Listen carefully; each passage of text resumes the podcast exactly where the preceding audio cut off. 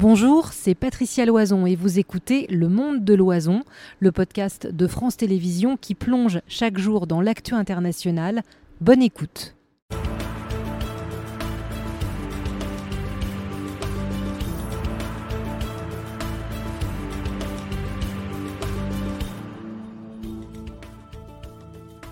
Bonsoir à tous, ravi de vous retrouver. Bienvenue dans le monde de l'oison. Deux heures d'infos ensemble, l'actu du jour et vos questions. L'insécurité dans les campagnes, notre premier choix. Implantation de 200 nouvelles brigades aujourd'hui en grande pompe, promesse de campagne. Emmanuel Macron euh, qui a fait le déplacement pour ces inaugurations et ces annonces. L'épidémie sans fin du Covid, les contaminations repartent à la hausse sans susciter de mesures particulières trois ans après l'émergence du nouveau virus. Enfin, une image pour l'Ukraine, les ministres de l'Union européenne à Kiev, une affiche alors que la solidarité européenne s'effrite un peu, nous dira euh, le choix de notre expert ce soir. Et puis dans quelques minutes, restez avec nous, on vous répond sur l'épidémie de Covid qui reprend cet automne. L'occasion de poser vos questions avec le QR code qui s'affiche tout au long de l'émission à Agnès Buzyn, ministre de la Santé au moment de l'émergence de euh, la pandémie. Elle est notre invitée exceptionnelle à l'occasion de la sortie de son livre Témoignage. Mais d'abord, je vous le disais, du bleu dans les campagnes, à Tonins dans le Lot-et-Garonne. Emmanuel Macron a détaillé la répartition de 200 nouvelles brigades de gendarmerie, donc dans les zones rurales. Objectif, annoncer davantage euh, de sentiments de sécurité auprès de la population.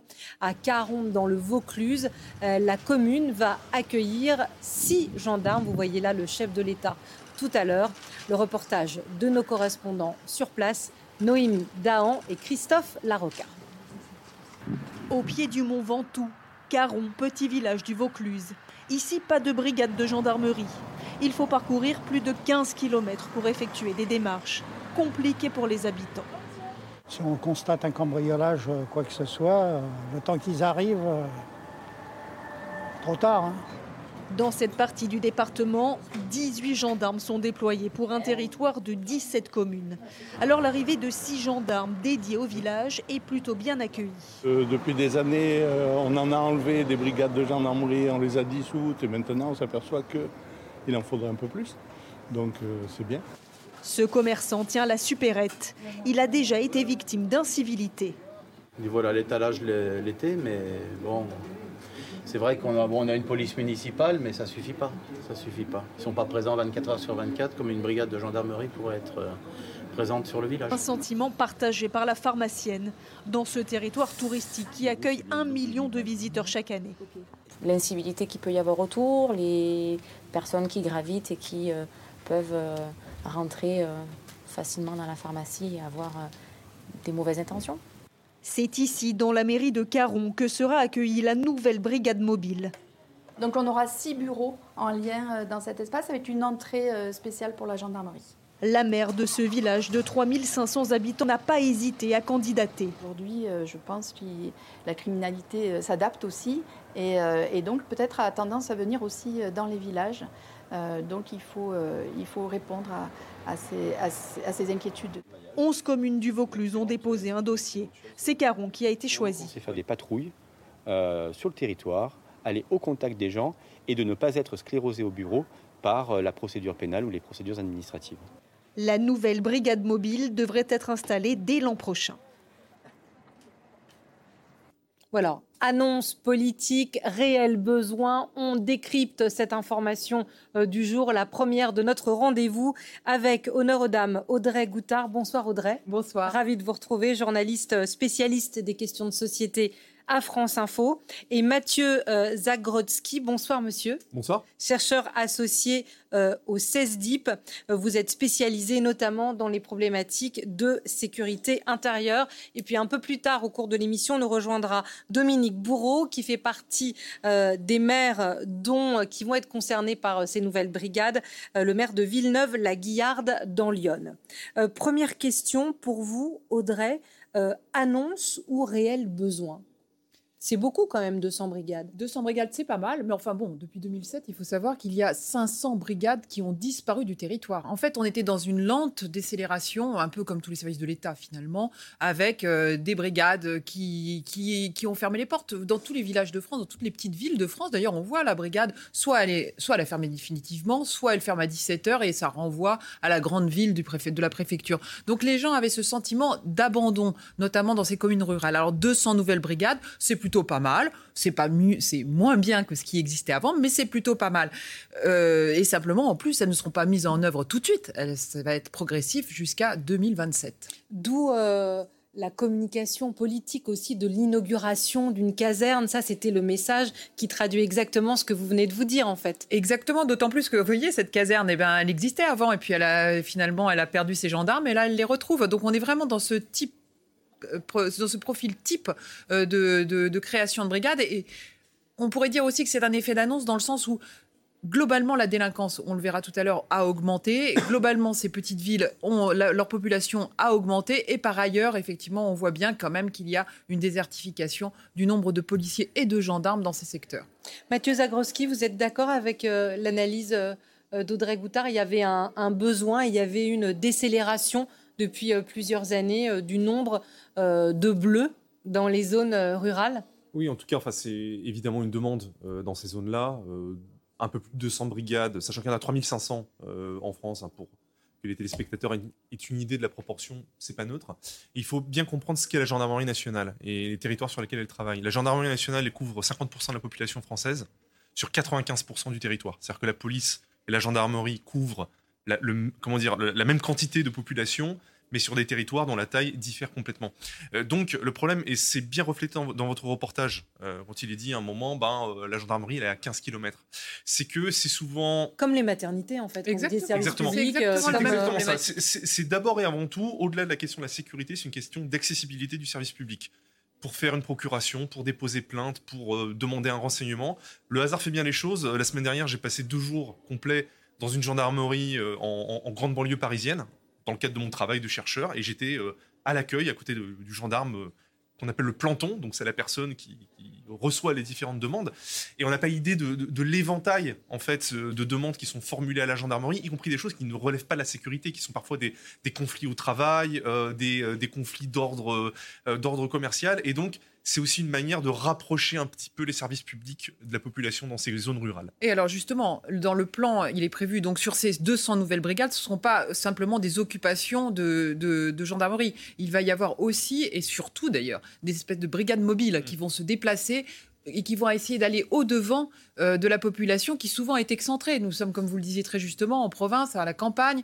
Euh, donc se rendre à la, à la brigade de gendarmerie, c'est compliqué. Donc là, l'idée, c'est qu'effectivement, ce soit, c'est de remettre les gendarmes sur le terrain et de, leur, de faire en sorte qu'ils se déplacent vers la population et non plus que ce soit le contraire. Ce qu'on dit régulièrement sur nos plateaux, c'est que les services publics, euh, parfois, ont du mal à recruter ou manquent de personnel. Il a fait comment le président là? On fait du neuf avec du vieux, où on a claqué euh, dans ses doigts et tout d'un coup, euh, on, a, on a eu toutes ces brigades qui, ont été, qui sont apparues?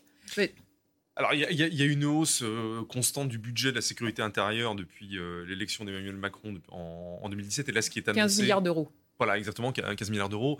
Et euh, là, il y a une annonce qui est d'un recrutement de plus de 2000 gendarmes, justement pour peupler, entre guillemets, ces brigades. Parce que si vous ouvrez de nouvelles brigades sans nouveau recrutement, ça veut dire que vous allez euh, bah oui, enlever, déshabiller euh, certaines. Et on va pas euh, déshabiller, on va pas, on va déshabiller personne pour ces nouvelles brigades? Alors l'idée c'est que non, mais c'est une très bonne question parce qu'on voit bien déjà toute la problématique, par exemple pour les Jeux Olympiques, pour trouver effectivement des personnels de sécurité et pouvoir équiper la sécurité des Jeux Olympiques. Donc on imagine bien qu'effectivement on va avoir une difficulté de recrutement. Après devenir gendarme, que des militaires souhaitent devenir gendarme, c'est plutôt la panacée pour un militaire. Hein, de, vous, me suivrez certainement. Donc, euh, on a dû, on trouve plutôt, enfin, il n'y a pas vraiment d'énormes problèmes de recrutement chez les gendarmes. C'est pas comme pour les assistantes maternelles. Si je dois faire un une comparaison, même si vous, voilà. nous dites qu'ils vont aussi assister la population.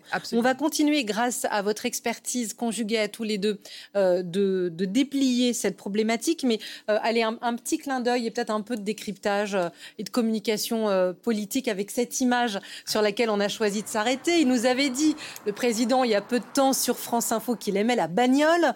Alors, est-ce qu'il aime aussi verbaliser ou est-ce qu'il aime la, je sais pas, moi, les nouvelles technologies? Mais on le voit là en train de s'entraîner. Vous allez en dire plus que moi, Audrey, euh, avec ce radar, on imagine. Donc ça, est-ce que c'est alors en coulisses, c'est préparé, ah bah, euh, c'est spontané? Évidemment que c'est préparé, mais alors après, vous parliez des difficultés. Est-ce qu'on aurait des difficultés de recrutement? Alors peut-être qu'effectivement, euh, les jeunes hommes seront ravis de jouer comme le président avec un. Enfin, c'est pas un jouet, hein, je non. redeviens sérieuse. Non, non, non, D'utiliser évidemment ces instruments. Alors évidemment que c'est de la communication, évidemment c'est pour montrer que c'est intéressant d'être gendarme, et évidemment que ça, c'est la, la vraie promotion de la gendarmerie. Et les gendarmes savent très bien faire cette promotion, à la différence par exemple de leurs confrères euh, policiers.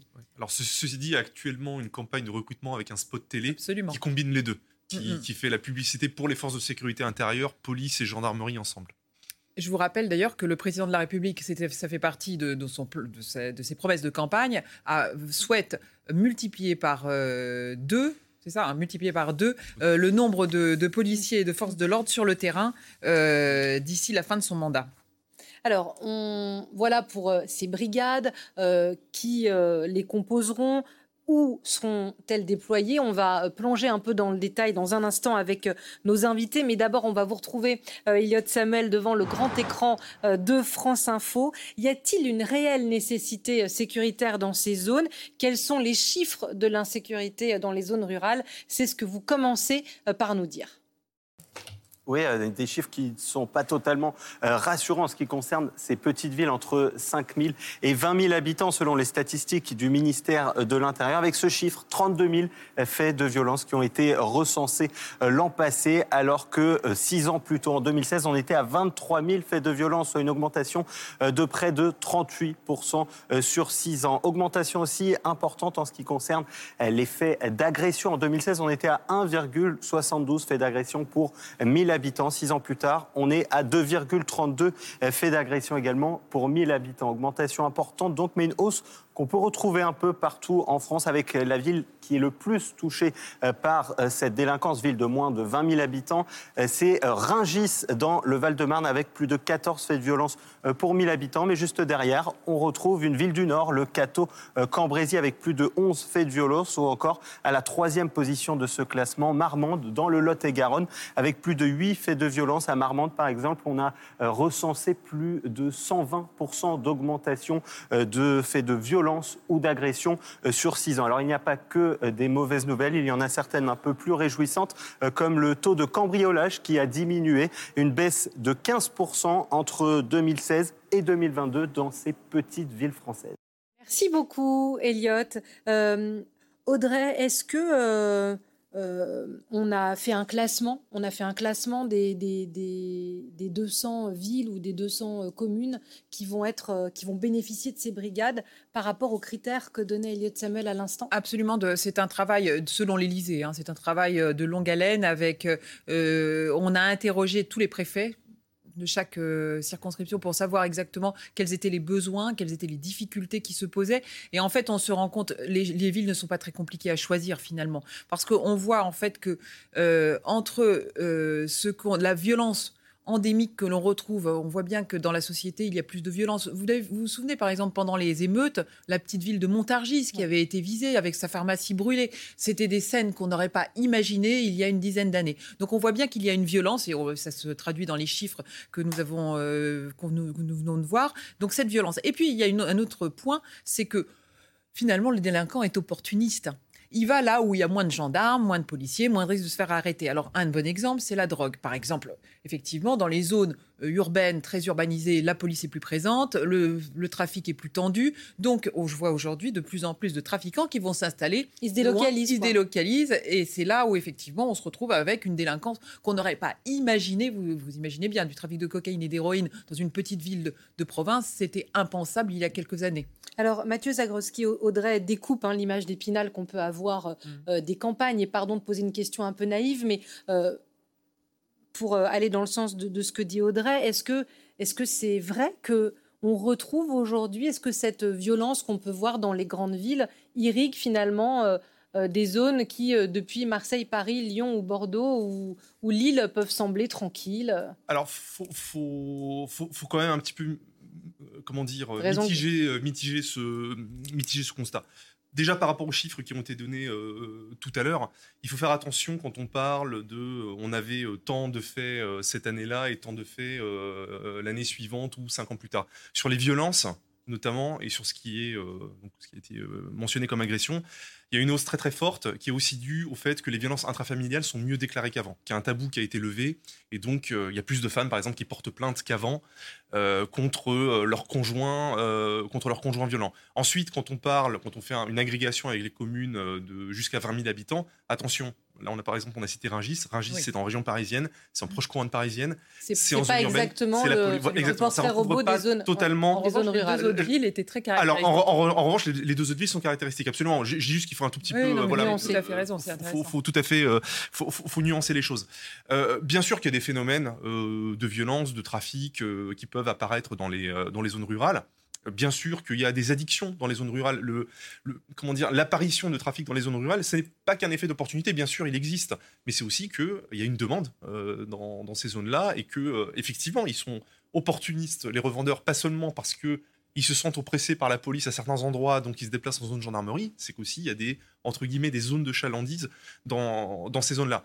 Ceci dit, euh, il faut quand même encore une fois insister sur un point la délinquance, la violence en France, elle est avant tout concentrée euh, dans les grandes dans les urbaines. C'est 75% de la délinquance, c'est en zone police. Néanmoins, il veut faire, alors là, c'est plus politique, c'est qu'il ne faut pas nier le sentiment d'insécurité. Eh ben justement. Absolument. Quelle transition. Eh bien voilà. Monsieur le maire, bonsoir. Dominique Bourreau. Bonsoir. Merci d'être avec nous, euh, monsieur. Euh, vous êtes le maire de Villeneuve-la-Guyard, c'est dans Lyon. On m'a soufflé le jeu de mots, je vais l'exploiter. Vous faites partie des heureux élus euh, qui vont recevoir ces, une de ces 200 brigades. Est-ce que vous en êtes satisfait et est-ce que vous avez, vous, un problème saillant d'insécurité dans votre commune ou dans la zone autour de votre commune? Oui, alors euh, c'est un, problème qu'on a traité euh, déjà depuis, depuis, euh, depuis 2013, hein, où, donc ça fait maintenant dix ans, où on avait eu des actes de délinquance, d'incivilité, mais forts à Villeneuve-la-Guyard, avec des incendies de voitures, des incendies de poubelles, de façon récurrente. Et le constat a été fait ben, avec les forces de gendarmerie départementales et régionales, et même après au niveau national, de la nécessité euh, sur une commune euh, qui a doublé de population entre 1974 et, aujourd'hui. Hein, maintenant, on est plus de 3500 habitants. Le bassin de vie, c'est 12 000 habitants d'avoir euh, une force de gendarmerie présente et à proximité, et non plus les gendarmes qui venaient de la brigade de Pont-sur-Yonne à 15 km. D'ailleurs, brigade de Pont-sur-Yonne qui avait du mal à, à couvrir l'ensemble du territoire. Monsieur, le, maire, monsieur, le maire, quand je vous écoute, j'ai envie de vous demander si, comme Audrey Goutard le disait, il y a l'insécurité, il y a aussi le sentiment d'insécurité ou le sentiment qu'on ne réponde pas aux problématiques sécuritaires dans les communes plus éloignées des grandes villes. Est-ce que vous, vous avez ce sentiment ou ce ressentiment au sein de votre population? Alors, le, sentiment, c'est celui de l'éloignement de l'ensemble des services publics, dont euh, la gendarmerie fait partie. Le seul service public aujourd'hui qui est immédiatement accessible, c'est la mairie. Mais la mairie euh, ne peut pas tout, et en matière de sécurité, le maire a beau être théoriquement officier de, police judiciaire, il n'a pas les moyens euh, de l'exercer comme vous vous en doutez. Donc, oui, la gendarmerie, c'est quelque part les forces de la République qui sont présentes, euh, qui peuvent renseigner, qui peuvent protéger, euh, et euh, leur présence physique immédiate rassure, rassure grandement la population et fait que ben, les gens ne se sentent pas méprisés. Monsieur le maire, euh, je, reviens à ma première question en vous demandant d'être peut-être plus concret. Vous, quel type de délinquance euh, touche votre commune? C'est quoi la délinquance la plus importante?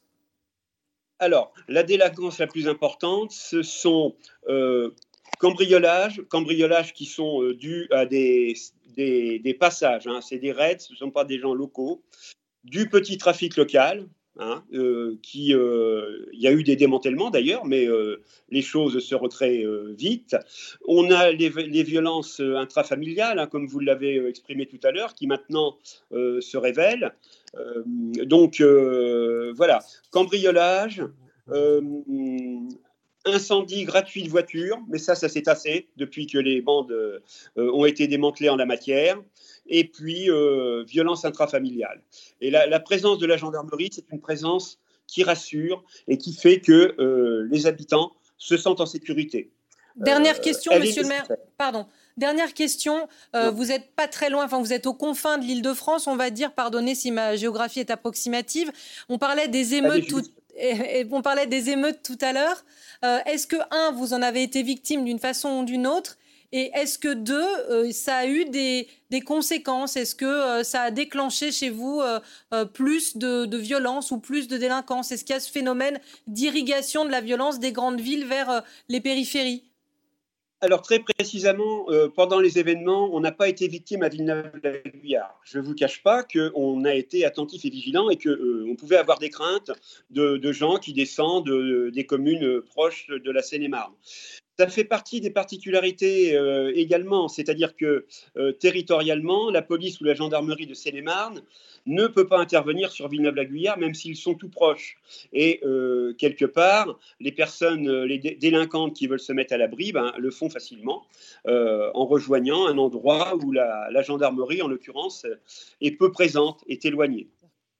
Merci beaucoup, euh, Monsieur le maire Dominique Bourreau, euh, maire de Villeneuve-la-Guyard, d'avoir réagi en direct sur France Info sur cette question de, de plus de bleu dans les campagnes et dans les zones euh, plus éloignées des grandes villes. Et on comprend que vous en êtes heureux et que ça va rassurer votre population. Votre témoignage a suscité beaucoup de questions et de réactions sur notre plateau, Audrey. J'ai trouvé que ce témoignage était tout à fait édifiant parce qu'il est très caractéristique de ce qui se passe dans les petites villes rurales. Je voulais vous évoquer notamment une étude qui a été faite, qui est tout à fait passionnante, qui montre que si, euh, vous, par exemple, dans ces zones où il n'y a pas euh, la présence de l'État, bon là, il y a un maire qui est euh, visiblement très dynamique, mais dans les zones où il n'y a pas la présence de l'État, ou par exemple ces zones blanches, vous savez, sans téléphone, etc., quand bien même il n'y a pas beaucoup de délinquance, le sentiment d'insécurité est très fort. Et en fait, on se rend compte qu'il y a une vraie corrélation entre c'est pas vraiment entre la délinquance et, la, et le ressenti, c'est entre le ressenti et le sentiment d'abandon. Tout ça va de pair et crée effectivement cette, euh, ce, ressenti. D'où l'importance d'un maire, par exemple, comme celui-là, qui montre son dynamisme, etc., parce que ça rassure évidemment une population. Mathieu Zagroski. Euh, oui, alors j'ai évidemment trouvé ce, ce, témoignage très intéressant également parce qu'il reflète un certain nombre de choses observables euh, au niveau global, c'est-à-dire au niveau national, euh, quand il parle des cambriolages et des violences Il a dit des raids, des raids qui ne sont pas des locaux. alors tout à fait, c'est des gens, c'est encore une fois de 10 maisons d'un coup. On fait 10 maisons, puis on, va ailleurs, on, change de village ou même, ou même de département. Mais euh, vous avez une probabilité 75 fois plus élevée en zone urbaine, dans les grandes villes, d'être victime d'un vol violent avec arme qu'à la campagne. En revanche, sur les cambriolages, ce taux n'est que de 1 pour 2. C'est-à-dire que la probabilité en ville n'est que deux fois plus importante. Euh, donc tout ça pour dire que les cambriolages, c'est véritablement un problème. Quand bien même il y a une baisse de 15%, ce qui, qui, était donné. Voilà, c'est ça. Mais la, proportion reste importante. Elle, reste, elle reste très importante. Et et plus globalement, euh, si, je dois un peu euh, retirer une leçon, enfin des leçons de tout ça et observer, euh, faire une observation à la fois sur la gendarmerie, mais aussi sur la société française. La gendarmerie, elle, elle couvre des territoires. Une gendarmerie, pardon, excuse-moi, qui, est populaire, non? En tout cas, dans ces zones-là, qui est les maires le disent, qui est les, campagnes aiment les gendarmes. De toute façon, il y a très peu de policiers en campagne. Les policiers sont, si on doit expliquer rapidement, les policiers sont dans les villes et les gendarmes à la campagne. Donc l'interlocuteur du citoyen habitant à la campagne, c'est le gendarme. C'est le gendarme, absolument. Je vous ai coupé, euh, Mathieu. Non, non, je vous en prie, avec euh, des parfois des toutes petites, petites brigades. Hein, une petite brigade de, gendarmerie en zone rurale, c'est 10 personnes. Vous voyez, donc c'est vraiment une toute, petite, euh, une toute petite boutique. Donc dans ces zones rurales très isolées, vous avez aussi une population qui, qui est vieillissante. Et vous avez justement la question de, de l'aller vers. C'est-à-dire que ces brigades mobiles, elles vont remplir sans doute un vide ou quelque chose qui est, attendu de la part de la population locale. C'est moi, je suis âgé, euh, je suis très âgé, j'ai du mal à conduire mon véhicule. La gendarmerie est à 25 km. C'est bien qu'il y ait une brigade capable de se déplacer pour que je puisse déposer plainte. Et là, ce qu'on entend aussi dans le témoignage de ce maire, c'est qu'il y a aussi une partie de la gendarmerie qui travaille dans des zones toujours rurales, encore une fois, c'est sa raison d'être, mais très proche de zones urbaines. Oui, et, avec... elle dit, il ne pouvait pas y aller, la Seine-et-Marne ne peut pas aller. peut pas y aller. Et alors que vous avez, notamment depuis le Covid, avec le télétravail, de plus en plus de populations qui, euh, à, la base, travaillent et vivent dans des grandes villes, bah, vont déménager à 40, 50 km à proximité d'une ligne de train ou euh, ou en se disant de toute façon je vais aller une fois par semaine en voiture parce que le reste du temps je peux télétravailler. Et donc vous avez une nouvelle population qui a éventuellement de nouvelles demandes et puis aussi un, accroissement de la population locale. Alors dernière question à, tous les deux, il nous reste une minute. Derrière tout ça, il y a la demande des maires, mais c'est le président de la République qui se déplace. Il y a un enjeu politique, évidemment. On ne veut pas laisser ce terrain euh, à la seule droite ou à la seule extrême droite. On pense un coup plus loin. On répond à des promesses qu'on a faites auparavant oui, et sur lequel Emmanuel Macron ne s'était jusque-là pas exprimé. C'est-à-dire qu'on l'a entendu dans, plusieurs domaines, notamment l'écologie, etc., et on l'a pas entendu du tout sur le, domaine, le thème de la sécurité, alors que je vous rappelle que dans les sondages actuellement, il y a en numéro un, en préoccupation des Français, le pouvoir d'achat, numéro deux, la sécurité. Donc ça vient juste derrière. Et et effectivement, on voit bien qu'aujourd'hui, les, les Français se sentent en insécurité pour plein de raisons. Il y a à la fois des raisons externes à la France, c'est-à-dire euh, les guerres, euh, le, sentiment effectivement de ne plus maîtriser ce qui se passe autour, et puis en, intérieur, en France, avec euh, les émeutes qui ne sont pas si lointaines quand même, c'était il y a quelque temps, et qui ont touché, ces émeutes ont touché finalement toute la France, y compris, comme je le disais tout à l'heure, des petites villes comme Montargis. Voilà. Mathieu ça a toujours été considéré comme son point faible. Il a toujours été vu comme le président qui s'occupe euh, de questions euh, économiques. Alors ensuite, il y a évidemment la crise en Ukraine et l'international qui ont pris le dessus. Et il a toujours été attaqué, en fait, sur, cette, euh, sur ce volet-là, le volet de la, de la sécurité. Donc c'est aussi un moyen pour lui de réinvestir ce sujet, tout en investissant, encore une fois, le sujet de l'accessibilité pardon, des, des services publics dans ces zones un petit peu reléguées géographiquement et éloignées. Merci beaucoup à tous les deux. Euh, vous écouterez, euh, comme nous, évidemment, à 19h15, le président de la République euh, sera en direct sur France Info. il répondra à vos questions et à nos questions à France Info sur la sécurité et la ruralité. On vous retransmettra évidemment cette interview en direct sur notre Tous les soirs, euh, on déploie l'information dans le monde de l'oison avec notamment le choix euh, de nos éditorialistes et de nos spécialistes. Bonsoir Alban. Bonsoir Patricia. C'est votre choix Alban Mikosi ce soir. Euh, L'Ukraine, encore et toujours, avec en arrière-plan, en arrière-fond, cette question.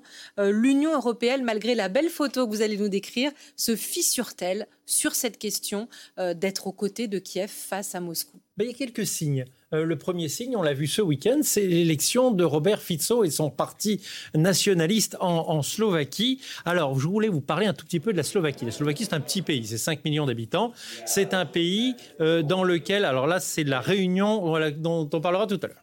le, le, petit pays, la Slovaquie, c'est un pays de 5 millions d'habitants qui a une petite frontière directement avec l'Ukraine, 75 km c'est un pays qui a toujours été pro-russe un tiers de la population euh, voudrait retrouver les relations de la Russie d'autrefois, et 40% seulement des Slovaques estiment que s'il y a une guerre en Ukraine, c'est à cause des Russes. Ça veut dire que 60% des Slovaques estiment qu'il y a d'autres raisons et qu'au moins les responsabilités sont partagées. Ce pays a été travaillé par la propagande russe à tel point que euh, l'ancien leader, Robert Fico, qui pourtant avait été écarté en 2018 pour mille raisons, et notamment parce que pour une grosse affaire de corruption, eh bien, il a retrouvé le pouvoir, il a gagné les, élections, il va pouvoir former un gouvernement. Et lui a une promesse, c'est d'arrêter l'aide militaire à l'Ukraine. Je vous propose qu'on l'écoute. Si Ukrajina je obrovská tragédia pre došlo k tomu, že bude smer zostavovať vládu, a či bude mať alebo nebude mať predsedu vlády, to je teraz jedno, budeme všetko robiť preto, aj na pôde Európskej únie, aby sa čo najrýchlejšie pristúpilo k mierovým rokovaniam. On sent que ça craque un peu. Est-ce que c'est parce que ça craque qu'on s'affiche tous ensemble à Kiev? Eh bien souvent, vous savez, quand euh, on a du mal à dire les choses, il faut mettre une grande photo. C'est une manière de dire, mais regardez, tout va bien, regardez, on est unis. Effectivement, surprise, Qui retrouve-t-on à Kiev aujourd'hui? Y a les ministres de l'Union européenne. Alors, presque tous euh, sont, ont fait le déplacement. J'ai compté, il y en a 24 sur 27. Le laiton est officiellement malade, il a le Covid, bon, c'est la vie. Le polonais boude un peu, pour ne rien vous cacher. Et puis voilà, il y a des élections en plus dans 15 jours en Pologne.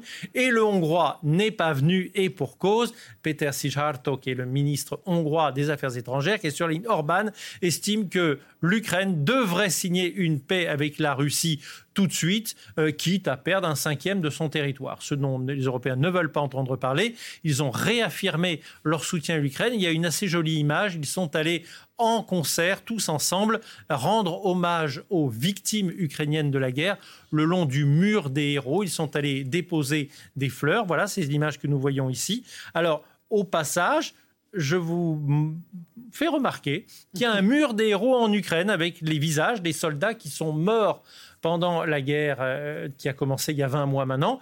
Tel monument n'existe pas côté russe, parce que vous savez, côté russe, on n'est pas sûr qu'il y ait des victimes.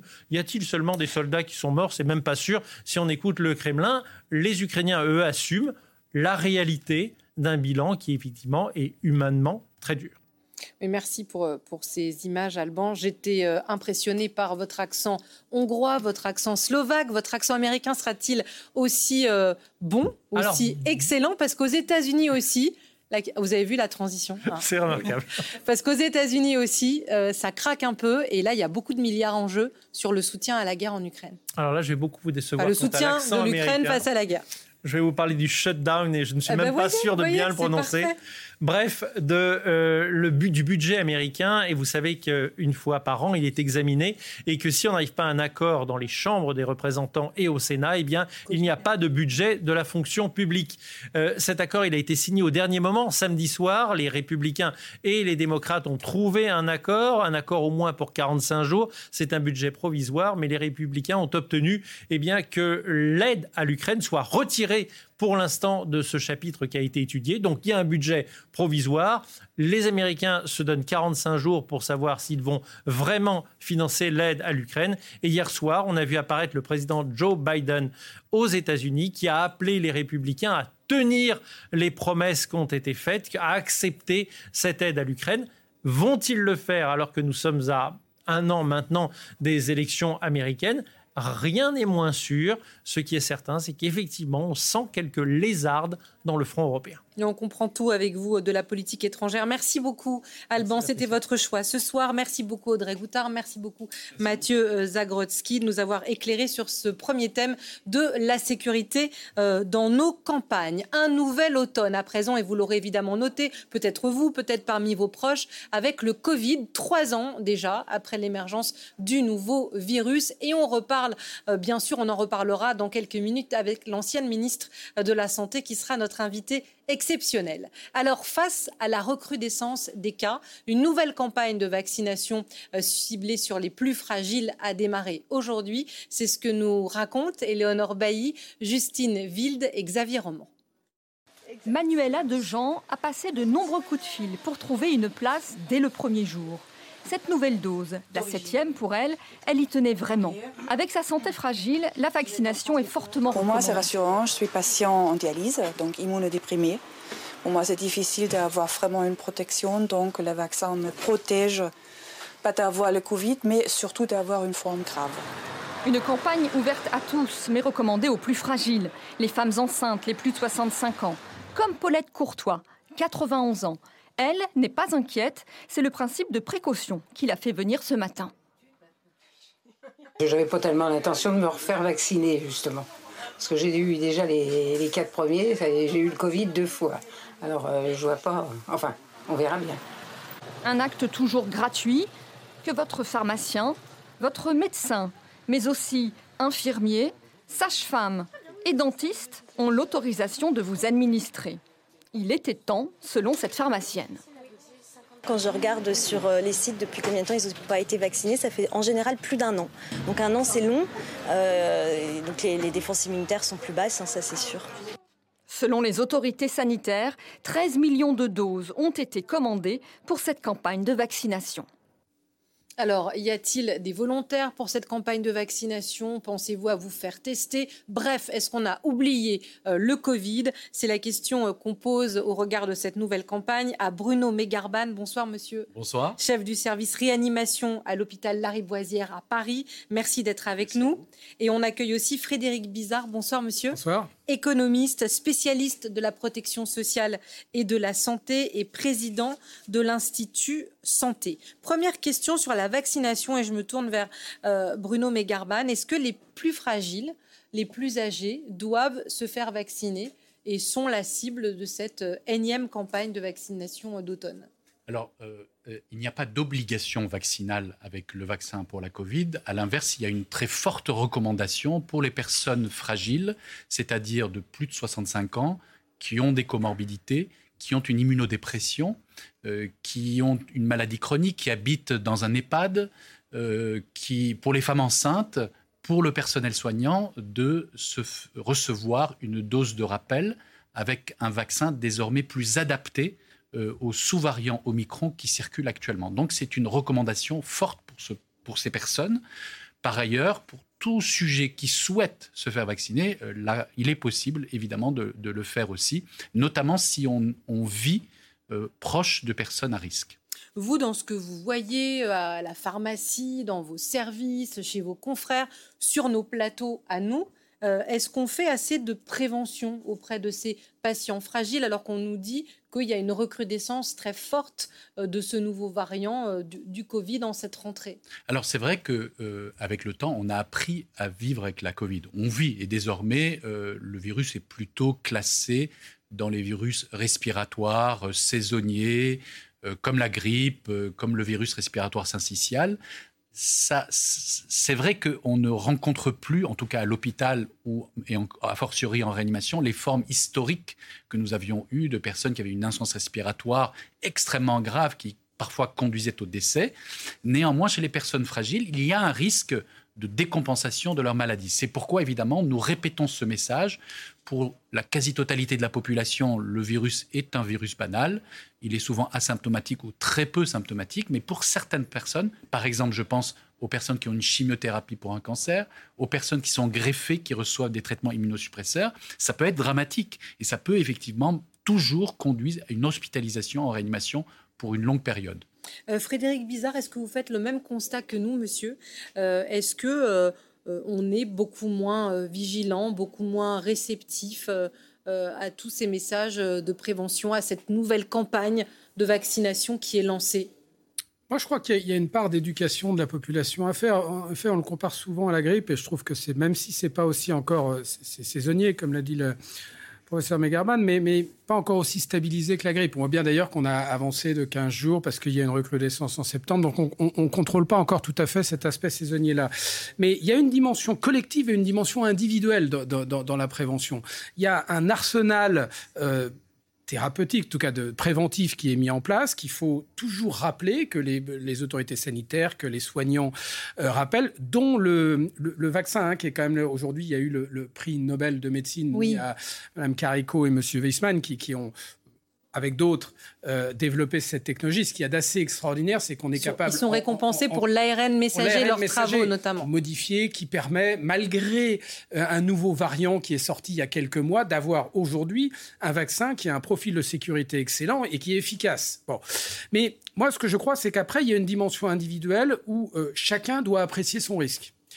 Euh, oui, mais vous voyez bien, les gens, les certains, pardon, je vous coupe, mais je réagis aussi. les gens disent, bah voilà, euh, comme le disait le professeur tout à l'heure, ça fait trois ans, on s'est habitué, on n'a plus ces scènes de panique dans les hôpitaux, et finalement, je suis tranquille. Et je veux dire, si on laisse à chacun le, le, de s'autogérer face au Covid. Oui, mais parce que c'est une réalité, madame, parce que je ne pense pas qu'un message qui dise à tous, vaccinez-vous, c'est très dangereux, euh, soit beaucoup plus crédible, parce que c'est pas la réalité. Je dis pas que c'est simple de faire, mais il faut faire d'abord, à mon avis, c'est le qualitatif qui compte. Il faut absolument que les gens, comme ça vient d'être dit, euh, et là il faut le répéter, qui sont véritablement à risque et à risque vital. Vous savez, comme la grippe, ça fait plus de 10 000 morts par an. On considère qu'il y a 30 à 40 morts par jour de Covid. Donc on n'est pas face à un risque d'angine. On est face à un risque vital, mais pas pour tout le monde, pour certaines personnes. Donc il y a deux dimensions, je pense, à avoir. Il y a protéger les plus fragiles, mais il y a aussi le fait que si on veut limiter euh, la, contagion, ben, il faut qu'il y ait quand même suffisamment de personnes qui soient euh, vaccinées. Donc moi, je pense que si toutes les personnes fragiles et ceux qui sont entourés de personnes fragiles se disent qu'il faut se faire vacciner, euh, je pense que les messages devraient être bons il faut un peu démystifier hein, cet aspect-là. Il va falloir qu'on vive avec pendant des années, mais on vit très bien avec la grippe. Et on a aujourd'hui tout l'arsenal pour protéger la population et les individus les plus fragiles.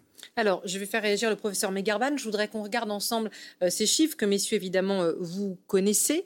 Euh, les, derniers chiffres, que ça nous ramène trois ans auparavant et peut-être un peu moins. 62 905 cas positifs du 18 au 24 septembre, selon le réseau Sentinelle. C'était 49 000 la semaine précédente et on est au plus haut depuis le mois de février dernier, mais deux fois moins qu'à la fin 2022. Par curiosité, professeur Megarban, on, est, euh, on est allé voir, euh, vous savez, le, site de surveillance de Johns Hopkins qui faisait référence au moment du Covid. Il n'y a pas de chiffres récents. Est-ce que euh, des scientifiques de votre renom, des professeurs de médecine, on, on surveille plus? On s'en occupe plus? On a modifié le système de surveillance avec, comme vous l'avez dit, un peu par analogie à la grippe, une surveillance par un réseau sentinelle et donc après une estimation euh, de l'incidence réelle dans la population. Euh, mais effectivement, on n'a pas les chiffres exacts comme on l'avait précédemment avec euh, l'incidence dans les différentes villes et différentes régions, puisqu'avant, le dépistage était fortement recommandé, non seulement pour les personnes symptomatiques, mais aussi pour les personnes en contact, les personnes asymptomatiques. Mais ça, c'est pas grave pour vous non, parce que la maladie a évolué. Euh, donc évidemment, il y a un coût important à faire un dépistage systématique que, qui ne me semble pas nécessaire, même si évidemment, avant, nous avions des informations extrêmement utiles pour suivre de plus près euh, l'information. Aujourd'hui, j'allais dire, il est peut-être plus important de connaître exactement les répercussions hospitalières de l'infection que de connaître l'incidence des contaminations, puisque dans beaucoup de cas, c'est une maladie euh, parfaitement bénigne. Et là, nous avons des chiffres, puisque lorsque vous entrez à l'hôpital, vous êtes systématiquement dépisté pour la Covid-19, et donc on sait exactement le pourcentage de personnes qui sont hospitalisées porteurs de la Covid-19 dans un service de médecine classique, en réanimation ou en cas de décès, évidemment, euh, à l'hôpital. Et comme le disait Frédéric Brizard, vous êtes d'accord avec cette analyse On est rentré euh, dans une autre période du Covid où on va devoir vivre avec cette épidémie qui s'est amoindrie, qui ne sera plus jamais aussi dangereuse qu'elle ne l'a été? Alors, on, peut, on, peut, le penser, évidemment. Le, virus ne disparaîtra pas de la surface de la planète dans les années, dans les années qui viennent, puisqu'en fait, il y a un réservoir humain très important et surtout un réservoir animal qui alimente le réservoir humain avec des variants qui émergent très régulièrement. Euh, à l'inverse, on peut penser que euh, l'évolution va se faire vers une cohabitation, euh, on va dire, entre le virus et l'homme sans danger particulier pour l'hôte qui est l'homme. Néanmoins, on ne peut pas exclure qu'il puisse y avoir un mutant nouveau qui apparaisse, à l'occasion d'ailleurs de la baisse générale de l'immunité collective, et que celui-ci, à nouveau, ne soit plus du tout reconnu par l'immunité, et qu'on se retrouve dans la même situation qu'auparavant, mais cette hypothèse reste faible. Frédéric Bizarre, ça c'est une, une possibilité que, que vous c'est une hypothèse qui n'est pas réaliste pour vous, monsieur, que ça revienne encore plus fort euh, avec un variant différent? Je laisserai les experts de santé publique dire ça. Ce que, l'on peut voir, c'est que par rapport au début de, l'épidémie, on n'avait pas de moyens pour le dépister, on n'avait pas de moyens pour euh, le contrer, euh, cette euh, épidémie-là. Aujourd'hui, on a à la fois une population qui est en grande partie protégée, même s'il faut renouveler cette immunité régulièrement. donc on a tous les outils. Moi, c'est une stratégie de gestion de risque. Hein. On a un risque sanitaire. Il faut, savoir par rapport à ce risque-là si on a les moyens moyens de la contrer. Donc aujourd'hui, on les a, mais ce qui n'empêche que, vous l'avez très bien dit au début de l'émission, c'est que ce qui, il faut, il y a une responsabilité individuelle pour s'assurer que tout cet arsenal-là ne, tout d'un coup, se traduise pas par le, regain d'une épidémie. Donc je, pense que c'est ça. Alors après, sur le plan économique, hein, qu'on soit bien clair, c'est qu'il faut bien penser qu'il vaut mieux se faire vacciner euh, pour, euh, euh, sur un plan collectif, ne pas avoir peur, mais c'est remboursé à 100%, mais du coût de ce vaccin, parce que ce qui coûte extrêmement cher sont les conséquences de cette épidémie lorsque l'on est malade.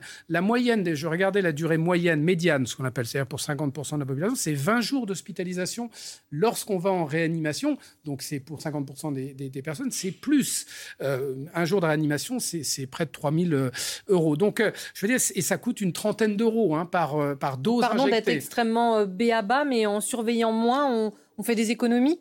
Non, alors, euh, vous parliez tout à l'heure de le, fait qu'on n'est pas. J'espère que c'est une décision basée sur de la santé publique et pas sur des économies, d'arrêter le suivi fin des causes d'hospitalisation et de pouvoir. Parce que euh, je, pense que ça peut être des économies qui peuvent être coûteuses. C'est très important de voir s'il y a. Vous avez donné le nombre de personnes euh, contaminées, mais ce qui me paraît très important, c'est le nombre de personnes qui rentrent à, l'hôpital, qui sont hospitalisées suite à cette contamination-là. Parce que là, c'est la dangerosité du virus qui compte. Donc attention à pas faire de petites économies qui peuvent coûter très cher avec un, moindre contrôle euh, du développement du virus.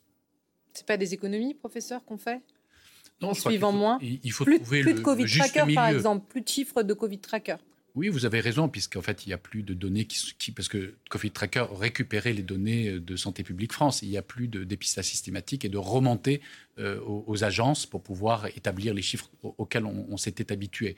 Mais je crois qu'à nouveau, ça fait partie aussi du fait que nous vivons désormais avec, la Covid-19, comme d'ailleurs nous vivons avec trois autres cousins du SARS-CoV-2 qui existent depuis un siècle et qui sont des virus du rhume. Alors, euh, comme chaque soir, le vrai du faux euh, s'invite dans le monde de l'oison et avec un grand plaisir, évidemment.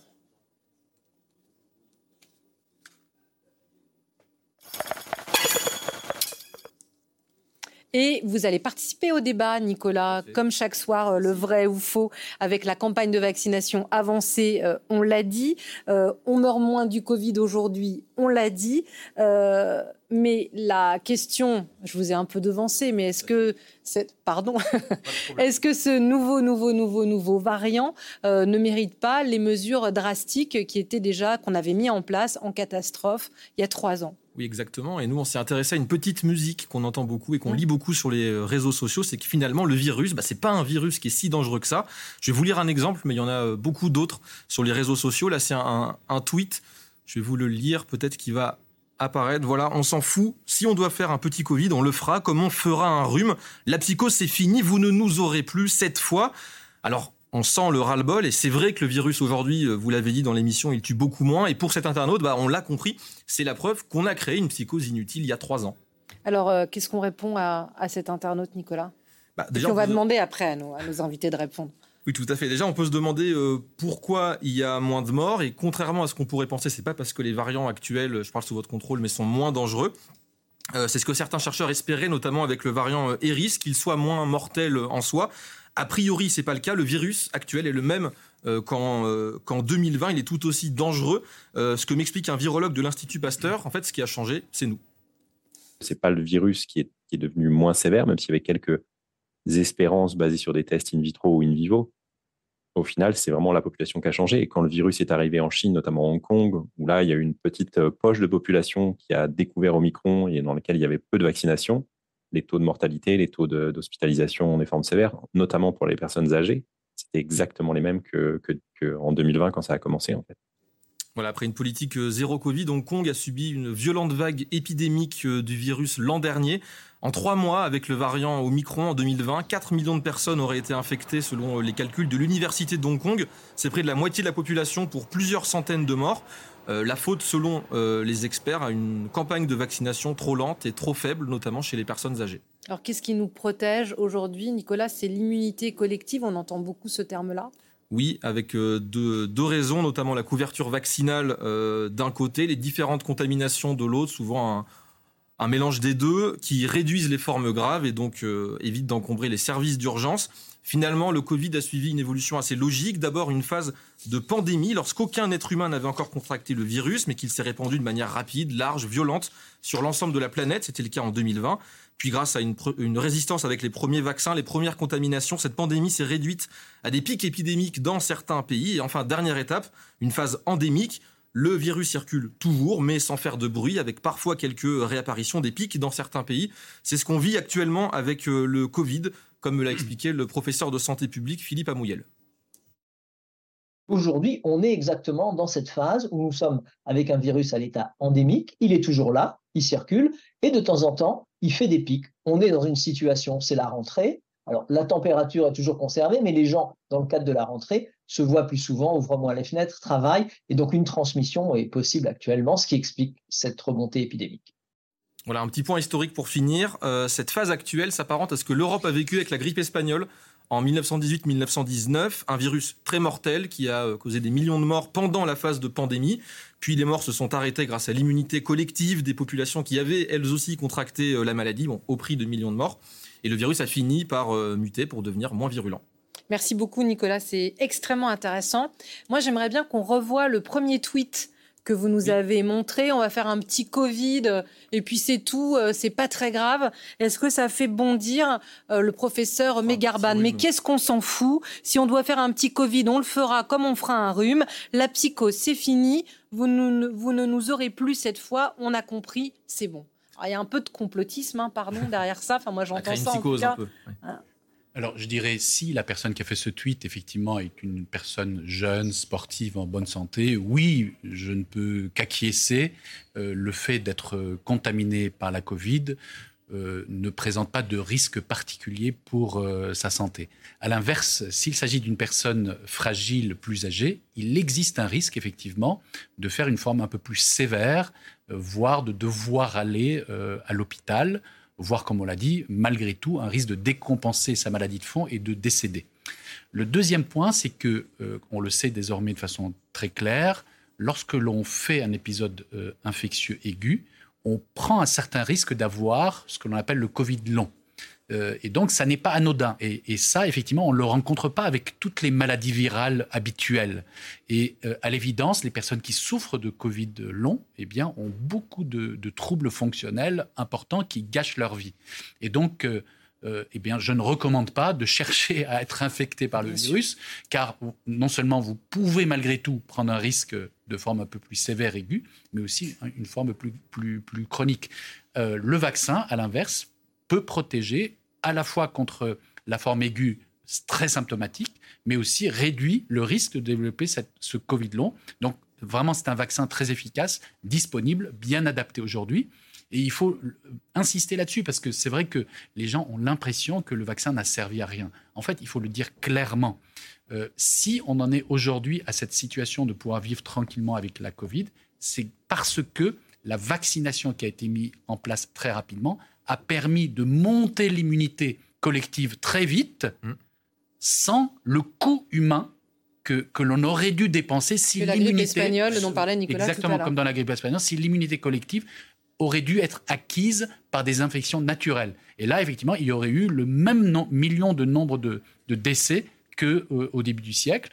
Et, et, grâce à la vaccination, on a monté cette immunité. Et aujourd'hui, nous sommes dans une situation où l'immunité collective est beaucoup moins bonne qu'auparavant. Elle est très hétérogène, ce qui d'ailleurs favorise l'émergence de tous ces multiples sous-variants à droite et à gauche. Mais heureusement, elle est quand même suffisante pour que le virus ait été forcé de développer des formes moins virulentes vers l'homme. Frédéric Bizarre, peut-être une question pour élargir un peu euh, la discussion et pour la conclure. Euh, cette, euh, pendant le vaccin, on a vu la, la défiance parfois, bref on a acquis l'immunité collective. Mais est-ce que c'est que le vaccin contre le Covid qui suscite cette défiance Quand euh, on voit nos reportages, il y a aussi euh, le vaccin contre le papillomavirus qui fait souvent euh, pas l'unanimité, le vaccin contre la grippe, on peut entendre que c'est pas nécessaire. Est-ce que c'est vous notez vous aussi une défiance post-Covid plus générale vis-à-vis de la vaccination? Mais parce qu'on a, on, a vrai, une vraie déficience dans l'aspect collectif de la santé en France, qu'on appelle la santé publique. On, est, on était très très bon, on est un peu moins, mais dans la santé individuelle, c'est-à-dire sur les soins, on était vraiment les meilleurs en matière de prise en charge des maladies. Mais on n'a pas développé, contrairement aux pays anglo-saxons, notamment aux pays nordiques, une conscience collective par rapport à, à, la, à, la, santé. Donc, même, même après le Covid, monsieur, vous pensez il n'y a pas eu ça? Bien sûr, d'ailleurs, on s'est dit, on va développer. Mais vous savez, c'est pas simplement, euh, il, faut pas qu'une maladie telle que le Covid. Hein, c'est une éducation de la population à avoir, et c'est un système de santé. Nous avons un système de santé qui est à 98 ou 99 centré sur le soin. Euh, donc on voit, et malheureusement, euh, on, voit qu'il y a une, un retour un petit peu au, naturel après ça, et, les structures de, de, santé publique sont quand même très faibles. Et moi, je crois qu'il y a un problème majeur, c'est un problème de parole publique, parce que quand on voit, je crois qu'il faut une parole publique de, d'experts de, santé publique. Nous, à l'Institut Santé, on propose qu'il y ait une gouvernance duale, c'est-à-dire avec un expert de santé publique, qui est un poste de secrétaire d'État de santé publique, ou soit, mais donc qui soit un, visage euh, connu du grand public et, qui porte la, parole scientifique de l'état de la science. Quand je vois ce tweet-là, je me dis, mais il y a un principe de réalité, c'est que la, menace est toujours là. On peut s'en foutre ou, euh, l'exagérer, mais euh, le mieux, c'est de la, porter avec, de la, juger avec raison. Mais de toute façon, c'est un principe de réalité c'est là, c'est le principe est là, enfin le, la menace est là, etc. Donc moi je crois qu'il faut, on n'en tire pas suffisamment de conclusions sur l'organisation de notre système de santé en matière euh, euh, de gouvernance et, en matière d'organisation euh, du système.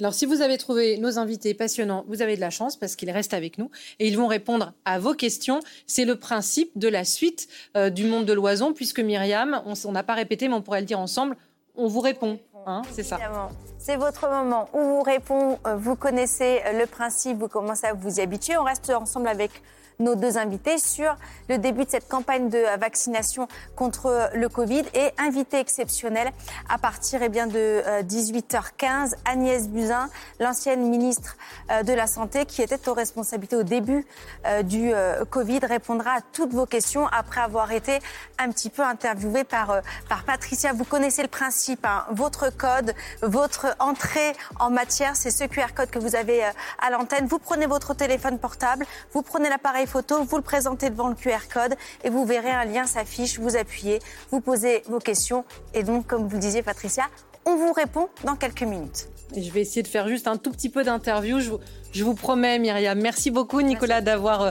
enrichi notre discussion. Euh, on vous répond euh, sur le Covid juste après la météo. À tout de suite.